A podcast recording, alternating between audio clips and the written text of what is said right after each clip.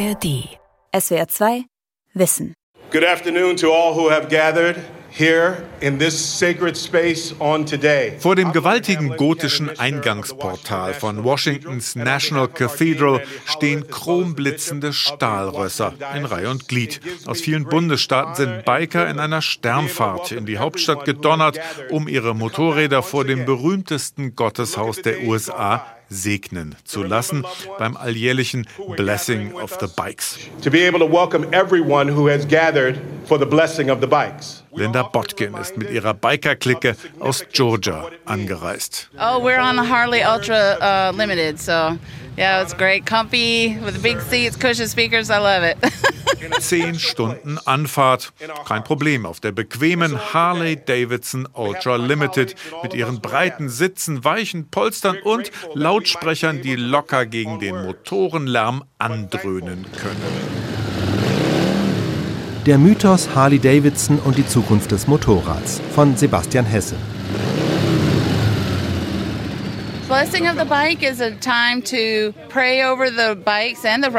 Einsegnen der Bikes geht es darum, für die Motorräder und die Fahrer zu beten, damit die eine sichere Saison haben. Eine tolle Sache, um die Kameradschaft zu stärken. So, yeah. God of grace, accept these bikes we offer to you in thanksgiving.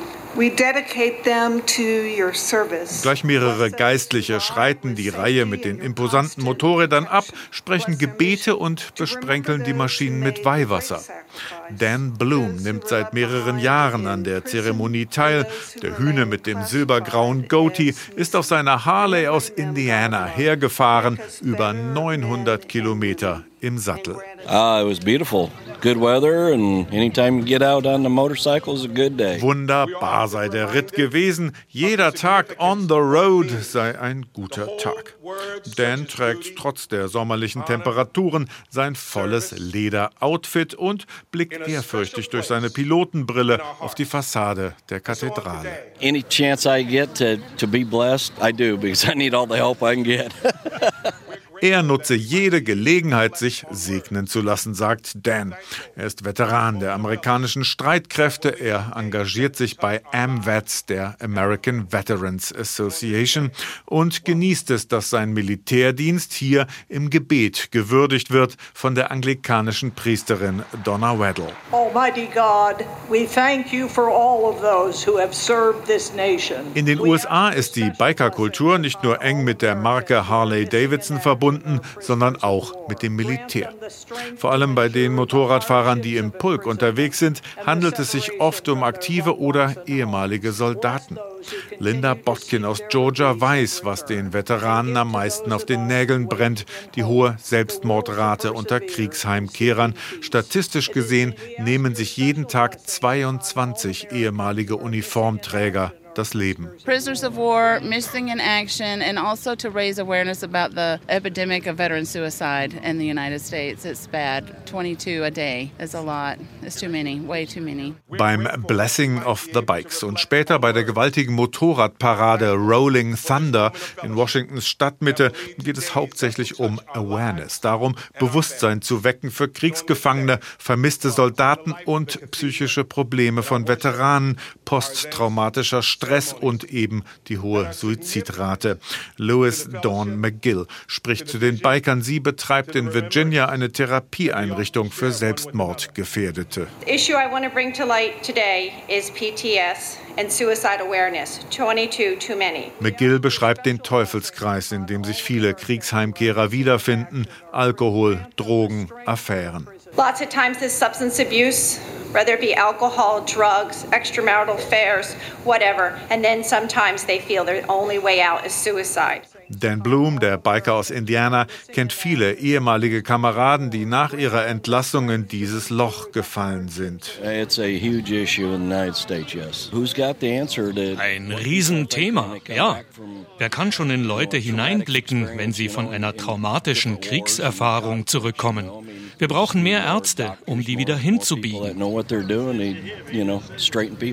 Auch das Motorradfahren sei für viele eine Art Therapie. Das Gemeinschaftsgefühl, die uniformartige Lederkluft, das ständige Risiko. Am Ende, sagt Dan, sei dann aber doch jeder auf sich selbst gestellt. Helfen könne man nur, wenn Hilfe auch angenommen wird. A person's gotta wanna help first too. You know, I mean that's the bad part of it. You can lead them to water, but you can't make them drink, so to speak. That old saying, you know. Oder im Volksmund: Man kann jemanden ans Wasser führen, aber trinken muss er schon selber. I love you all, each and every one of you. If people can hate for no reason, I can love each and every one of you for no reason. Your life is worth living. Thank you. Das Einsegnen der Feuerstühle ist für die meisten Teilnehmer der Auftakt für ein langes Wochenende im Sattel. Auch Linda Botkin aus Georgia wird wieder bei Rolling Thunder mitfahren. Das ist eine Ehre, bei dem Ride dabei zu sein. Man fühlt sich mit den Leuten verbunden. Ich war nicht beim Militär, aber mein Mann und auch mein Vater, die wollen wir ehren. Aber auch den Kongress auf die Probleme aufmerksam machen. Eternal God, we commend to your care and keeping all the men and women of our armed forces and grant them a sense of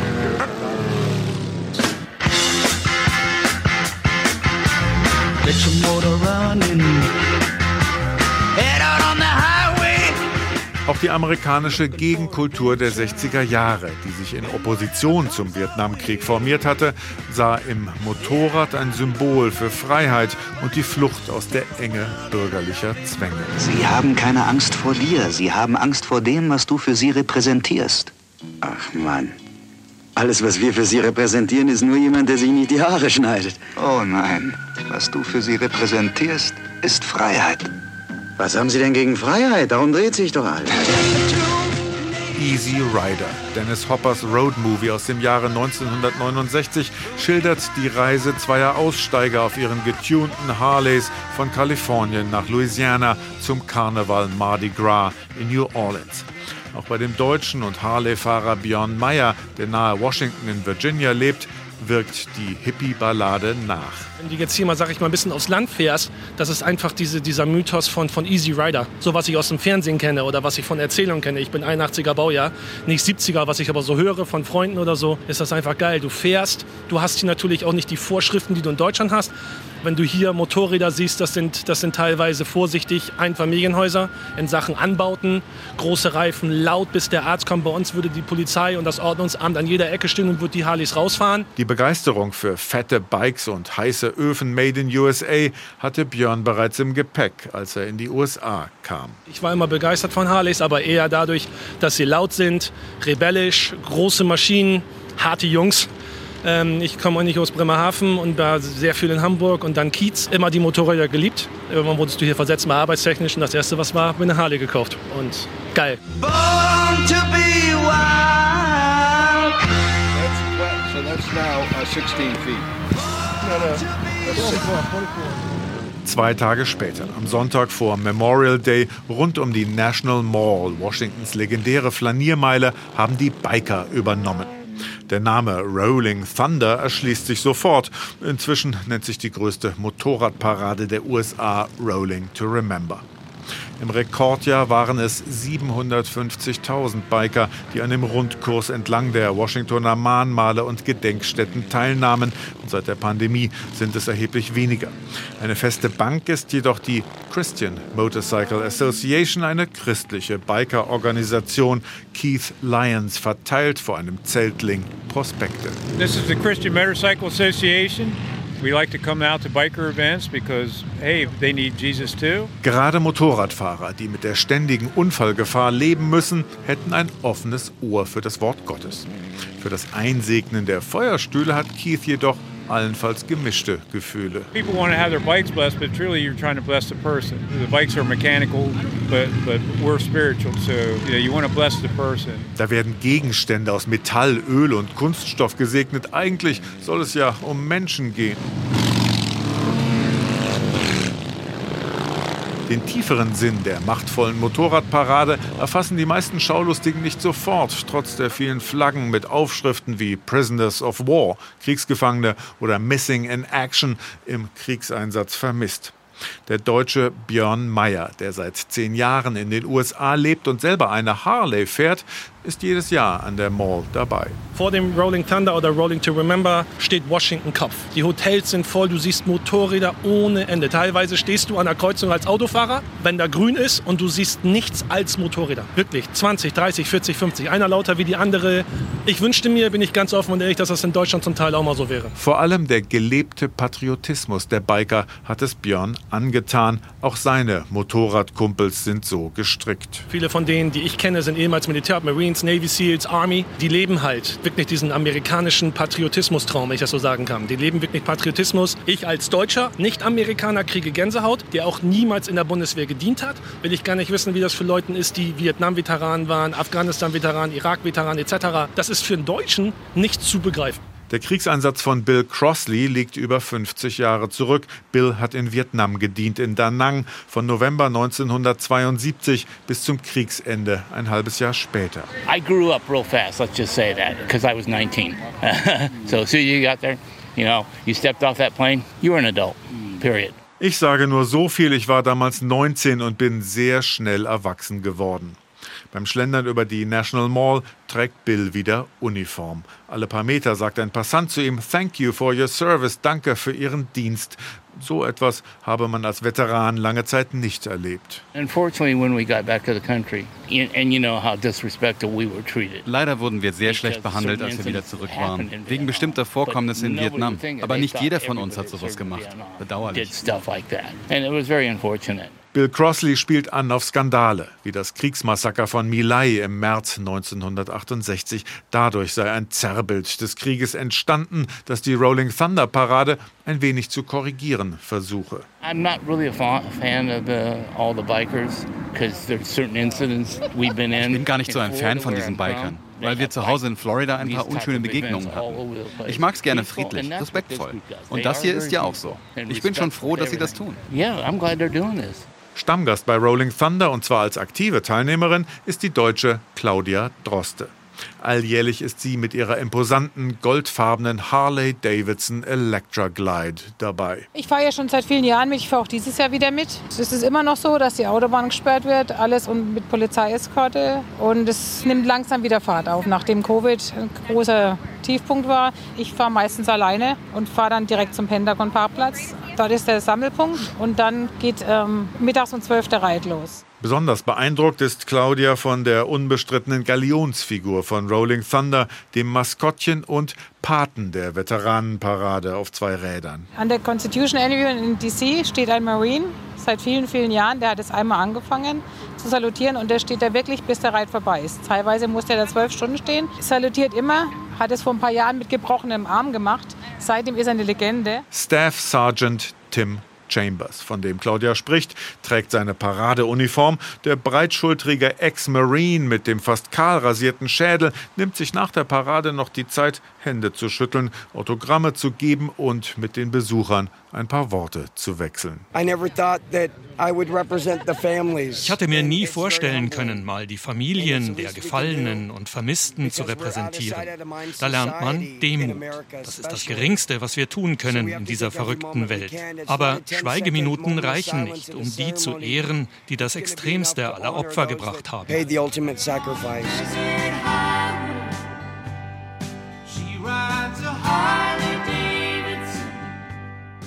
In diesem Jahr feiert Harley Davidson einen runden Geburtstag. Der Motorradbauer aus Milwaukee im Bundesstaat Wisconsin wird 120 Jahre alt.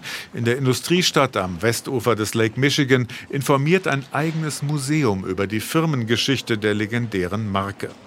Besucherin Karen lebt in Arizona und nimmt aus Milwaukee mit, dass es noch produzierendes Gewerbe gibt in den USA. Ich fahre nicht Motorrad, aber hier lernt man viel über amerikanische Geschichte, Produkte, die Amerika in alle Welt exportiert hat. Inzwischen importieren wir ja die meisten Sachen. Das ist ziemlich cool. Schon die Architektur des Museumsbaus deutet darauf hin, dass hier amerikanische Industriegeschichte erzählt wird. Der von Stahlträgergestellen gestützte futuristische Kubus beherbergt Harleys aus allen Phasen des Motorradbaus, von den Klappergestellen der Frühzeit über die Militärmaschinen, die im Zweiten Weltkrieg eingesetzt wurden, bis hin zu den Rennmaschinen und den Hippie-Bikes der Easy Rider-Ära. Das Pilgerziel für Harley-Fans bietet vor allem das, zwei Räder satt. Made from 1936 to 1947, this is the Knucklehead engine.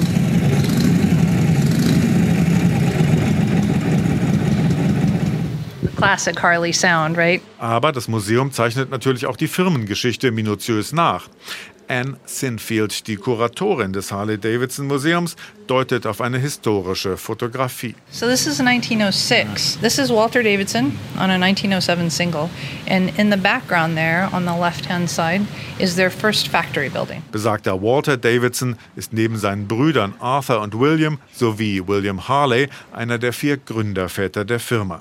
Wenige Jahre nach dem Start hat es bereits eine Werkhalle gegeben, aber die Anfänge lagen tatsächlich ganz wie im klassischen amerikanischen Traum in der elterlichen Garage der Davidsons. The company was formed in 1903, um, formed by three brothers and a friend of theirs. 1903 wurde die Firma von drei Brüdern und einem ihrer Freunde gegründet.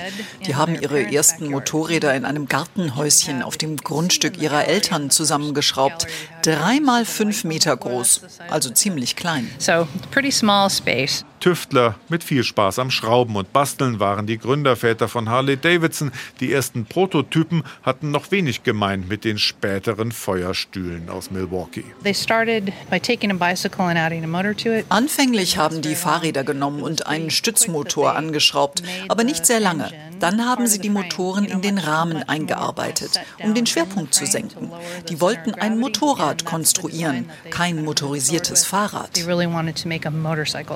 bicycle with an engine on it. Gut ein Jahrzehnt dauerte es, dann beschäftigte Harley Davidson eine ganze Mannschaft an Mechanikern und die Bikes liefen in Serie vom Band. Das war eine Zeit in der US-Geschichte, aber auch der von Milwaukee, in der die Industrialisierung rapide voranschritt.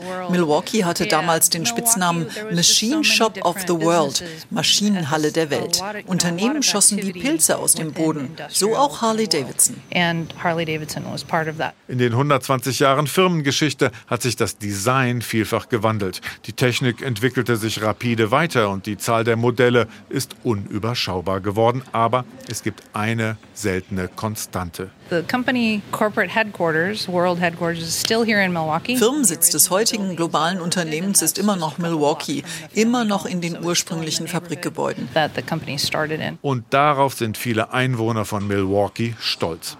Auch einheimische Familien wie die von Mary begeben sich im Harley Museum auf Zeitreise Motorradbau als Lokalhistorie. We're from Milwaukee. Our granddaughter is from Jacksonville, Florida. So we thought we'd bring her here to see what a little Harley Davidson is like. Mary und ihr Mann bummeln gemeinsam mit ihrer Enkelin durch die Museumshallen. Ashley ist zu Besuch aus Jacksonville, Florida und lässt sich vom Stolz der Großeltern anstecken. Oh, very proud. It's been a very good employer through Milwaukee for many, many years. Well-paid jobs, great opportunities. It's an interesting museum. Thank goodness we have it here in Milwaukee. Harley Davidson sei stets ein toller Arbeitgeber gewesen, der gut bezahlte Jobs und Karrieremöglichkeiten bietet. Die Begeisterung für lokales Unternehmertum übersetzt sich aber nicht automatisch in Begierde für die Produkte. Ashley ist zwar fasziniert durch die Museumshallen geschlendert, aber selber in den Sattel steigen bloß nicht. Viel zu beängstigend. Like driving one? Oh. Too scary. Too scary. looking at them, looking at them is my is my cup of tea rather than going on it. The driving one, yeah. Yeah, yeah I think the same.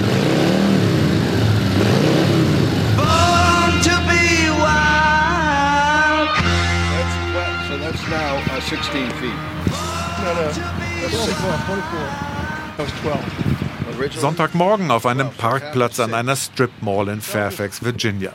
Die lokale HOG, das steht für Harley Owner Group, hat zum Sicherheitstraining geladen. Larry Zabel, der Drillmeister, hat kleine Plastikhütchen aufgestellt. Die Teilnehmer sollen in möglichst engen Kurven darum Slalom fahren. It was pretty challenging for doing a 12-foot weave But now we're going to put it in, make it uh, a 18 foot weave so the students can maneuver. We'll see, see how it goes. Auch so mancher erfahrene Biker schleift schon mal mit der Fußraste oder einem Chrombügel über den Boden. Nicht so Joe Living Good, der sein Stahlrost trotz des niedrigen Schwerpunktes geschmeidig elegant noch um die engsten Kurven wedelt. You got to work a couple years to really get to that das dauert schon ein paar Jahre. Man braucht mindestens 1000 Stunden Fahrpraxis. Man muss sein Hirn fürs Fahren umtrainieren, weil einem die natürlichen Instinkte sagen, anhalten, die Füße runterstellen. Tatsächlich musst du mehr Gas geben, damit das Bike nicht umfällt. Das muss im Kopf ankommen. Der hochgewachsene Mann mit dem Polizei-Motorradhelm und der Pilotenbrille verbringt seine gesamte Freizeit entweder im Sattel oder im Pulk von Gleichgesinnten. Für Joe und seine Kumpels gibt es nur Harleys und keine andere Marke. Uh, ich liebe ihren Look und wie die sich fahren. Auf langen Fahrten sind die unheimlich bequem, mit Rückenlehne, geheiztem Sitz und Tempomat. Vom Aussteigertum der Easy Rider und von der Traumabewältigung der Kriegsteilnehmer sind die Hobbybiker von Fairfax kulturell weit entfernt. I'm the director of the HOG chapter here. HOG stands for Harley Owners Group and uh, we have approximately 200 members. 200 Mitglieder hat unsere HOG, schwärmt Jack Corsa und ich bin der Präsident. Jack hat, wie die meisten seiner Vereinskameraden, die 60 deutlich überschritten. Fahrtwind und Motorenlärm sind das eine, aber da ist noch mehr. Eine Harley ist so viel mehr als nur ein Motorrad. Das ist ein Lebensstil. Da kommen Leute zusammen, die was zusammen machen. Ein Harley-Leben leben. Teil von etwas sein, das größer ist als man selbst. Larry Zabel mit seinem eindrucksvollen Walrossschnauzer passt perfekt in das Milieu der Vorstadt Hogs. Wie so viele in seinem Club ist er erst in reiferen Jahren in den Sattel gestiegen, so wie andere im Pensionsalter das Golfspielen entdecken oder sich ein Porsche zulegen. Larry hat seinen Motorradführerschein erst kurz vor dem Ruhestand gemacht. I started, uh, actually got my motorcycle license when I was 60 years old. Ich bin jetzt 78 Jahre alt und immer noch gut dabei.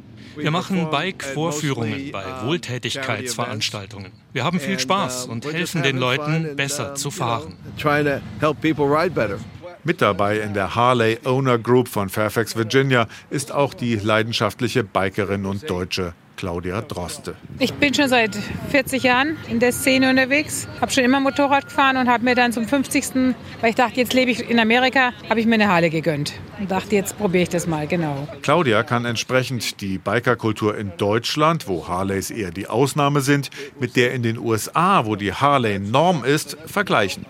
Und was macht den Unterschied? Einfach der Lebensstil. Ich meine, Harley hat ja das Image hier von ein bisschen so Bad Boy. Es ist eine eigene Kultur, muss man sagen. In Deutschland nicht so, aber hier ist es immer noch eine eigene Kultur. Es ist ja einfach ein ganz anderer Lebensstil und die Leute hören, gehören auch zusammen. Es ist eine große Familie und das muss ich sagen, das ist auch wirklich so. Somewhere on a desert highway,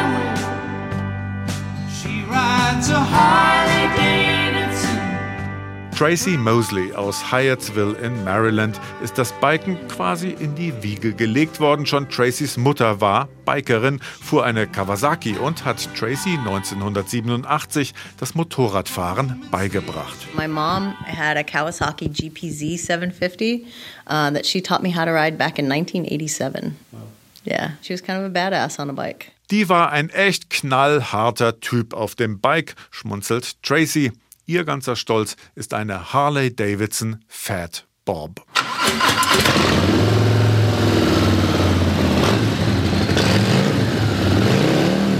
Eine Harley zu fahren statt eines japanischen Bikes ist nicht nur eine Geschmacksfrage, sondern bietet einen Image-Vorteil. It's like somebody who's who gives you this really smooth jazz versus somebody that's going in and just doing rock and roll. Das sei, als müsse man zwischen smoothem Jazz und knallhartem Rock'n'Roll abwägen.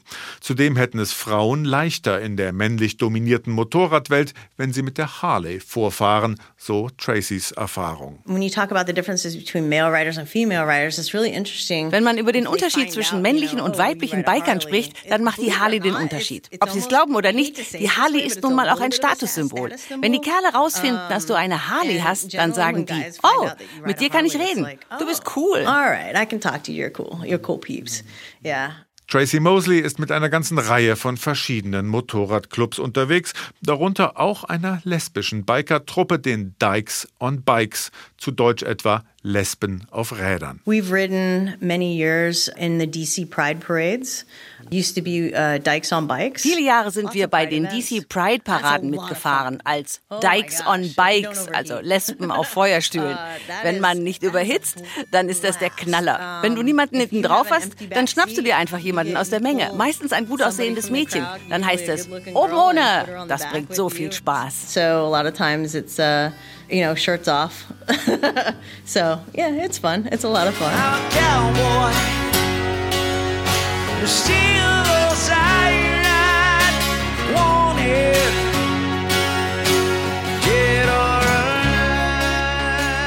Was aber, wenn die hubraumstarken Harley V-Motoren eines Tages nicht mehr so klingen, sondern so? Harley Davidson baut längst flüsterleise E-Bikes, verkauft diese aber nicht unter dem Harley-Label, sondern unter dem Markennamen Livewire. Wie bei Elektroautos auch ist die Reichweite ein echtes Problem. Die Livewire muss sehr viel schneller wieder ans Ladekabel als eine Benziner Harley die Tankstelle ansteuern muss. Tim McCormick, der Pressesprecher des Harley Museums, ist längst umgestiegen. Für ihn stellt sich das Reichweitenproblem nicht. Ich persönlich bin ja eher ein Stadtfahrer. Wenn Sie auf diese endlosen Überlandreisen gehen wollen, die Harley-Fahrern so gefallen, dann ist das wohl nicht die richtige Maschine für Sie. Obwohl es auch schon Leute gibt, die mit dem E-Motorrad von Los Angeles die gesamte Pazifikküste hochgefahren sind. Es gibt inzwischen das Schnellladen. Da können Sie die Batterie in der Mittagspause aufladen. Für meinen Stil als rein städtischer Fahrer ist die Livewire perfekt. Das liebe ich. For me, uh, an urban rider, it suits my personality and my style perfectly. I love it. Aber da ist eben noch mehr. Bill, ein Besucher des Museums in Milwaukee, verzieht das Gesicht, wenn die Rede auf E-Bikes kommt. But nothing sounds like a Harley. A Harley's the way to go if you want the true adventure of the sound and uh, what the motorcycle was meant to be. Nichts klingt wie eine Harley, meint Bill. Das ist der Sound wahrer Abenteuer. So sollte sich ein Motorrad anhören. SWR 2 Wissen. Der Mythos Harley Davidson und die Zukunft des Motorrads. Autor und Sprecher ARD-Korrespondent Sebastian Hesse. Hi, ich bin Gregor Schmalzried. Ich bin Marie Kilk. Und ich bin Fritz Espenlaub. Ich bin Fritz Espenlaub.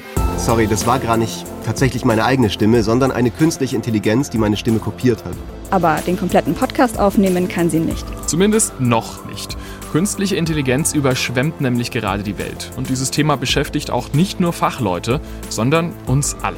Deswegen stellen wir uns im Podcast die Fragen, die so viele Menschen gerade beschäftigen. Sind wir jetzt bald alle arbeitslos? Kann ich Bildern im Internet noch trauen? Und wie kann ich ChatGPT in meinem Alltag am besten einsetzen? Und vor allem, wann muss ich diesen Podcast nicht mehr selber aufnehmen, sondern kann einfach meinen KI-Klon hinschicken? Der KI-Podcast. Jede Woche in der ARD Audiothek und überall, wo es Podcasts gibt. SWR 2 Wissen. Manuskripte und weiterführende Informationen zu unserem Podcast und den einzelnen Folgen gibt es unter swr2wissen.de.